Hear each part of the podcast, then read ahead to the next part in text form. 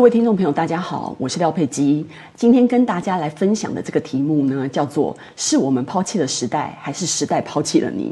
始乱终弃可恶吗？那自我放弃呢？”像我们这种不婚不生的人啊，内心最大的恐惧就是老了以后怎么办？倒不是担心什么又老又病没人管之类的啦，而是就是十年前开始啊，我看大概六十岁不到的父母就开始问东问西。虽然当初呢没有像现在一样有这么多的听音乐的工具，像 Spotify 之类的，但是也有像 KKBOX 之类的那个 App 可以用啊。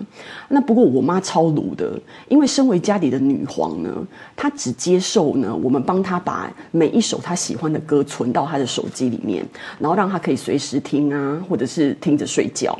那所以呢，女皇有一套她自己听音乐的标准。那我们每隔一阵子呢，要帮他换新的歌曲。那她也不接受这些歌曲的那个排列，就是突然中文啊，然后又转换成英文，然后或者是一下快歌，一下慢歌，这些都是不被接受的。所以我长期过着每隔两三周呢，就要被女皇召唤进宫，然后在那边大。大换歌单的悲女生活，那当然呢，就歌曲只是一部分啊。像刚开始使用 LINE 的时候啊，或者是刚开始学习平板的时候，那我们只要有科技产品的话呢，你们知道父母就是会潇洒问三百回，今天讲十次，明天再讲十次，然后直到讲到口干舌燥、海枯石烂为止。那当时我心里就警铃大响，你知道吗？我想说，天哪，我以后可是没有像我妈这么好命，有这么贴心，可以尽情使唤的悲女可以用。那我老了以后谁教我啊？现在这样一想起来，我就觉得人生越来越灰暗了。那因为我的个性就是这样，一旦意识到一件事情，然后这个种子要发芽的时候呢，我身边的朋友就会一直被我地毯式的轰炸。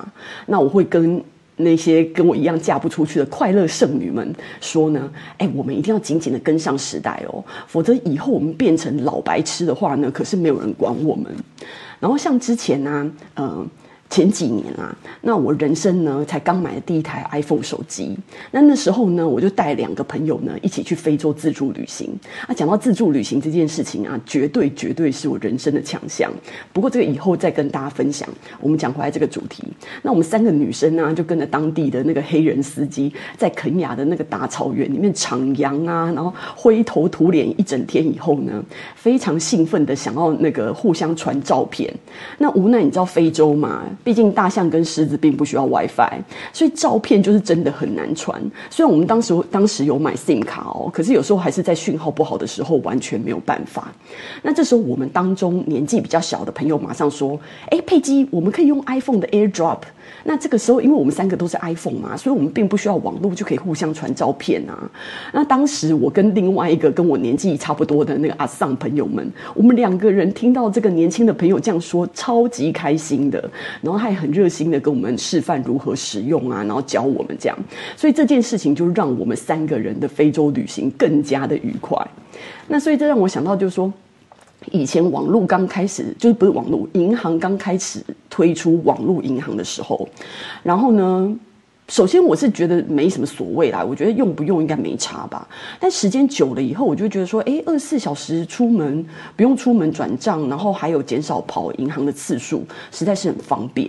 所以我就决定下载各式银行的 app 啊，因为我觉得这样子在连在国外转账都零时差，所以我就觉得还是非常有必要使用网络银行的。那所以我要说什么呢？我要说的是呢，刚开始我觉得没跟上时代，可能跟年龄有关。我觉得年纪大的人可能相对比较落伍，但是观察下来，我的结论是这件事情是跟年龄有关系，但也不是有绝对的关系。我发现很多年轻人啊，年纪轻轻就开始停止学习、停止进步，好像真的除了上学上班以外呢，什么事都不用知道。那又或者或者是像我们这种四十出头的人啊，像不知道 Spotify 啊、Netflix 的啊，或者是很多人到现在也不知道不知道 Podcast 啊，那其实你是不需要用到以上的那些 App 或者是软体工具是没有关系啊。那但是最少你要知道这些 App 或者是这些公司到底是做什么的，然后有哪些功能。这就跟现在大家都用什么 Line Pay、Apple Pay 接口支付之类的这一些呃免现金支付的平台一样，这是一个趋势。我觉得抗拒也没用啊，因为这个无纸币时代会逐渐展开。那你及早跟上，你就可以及早享受各式的便利跟优惠，何乐而不为？所以呢，我要说的就是说呢，这一切跟不跟得上时代，完全跟这个人的生活形态有关。如果一个人只是家里公司两点一线、日复一日的生活的话，那你没有开阔的交友圈，也没有去接触新的事物、去学习新的东西的时候，你资讯很容易就断裂了。那久而久之，你就会被时代狠狠地甩在身后。那我再举个例子，比如说大的公司因为事业量体很大，或者是跨国公司操作又更加的复杂的话，那他会遇到那种系统要升级啊，或系统转换的时刻。那有过有过这种经验的都知道。都知道转换系统的过程有多痛苦，好不容易那个系统整个全部翻新以后啊，以前用很顺手的那个旧系统都没了，然后现在还要花很大的力气重新适应新的系统，这中间内心超级抗拒的，然后脑力也不够用，真的是超痛苦的。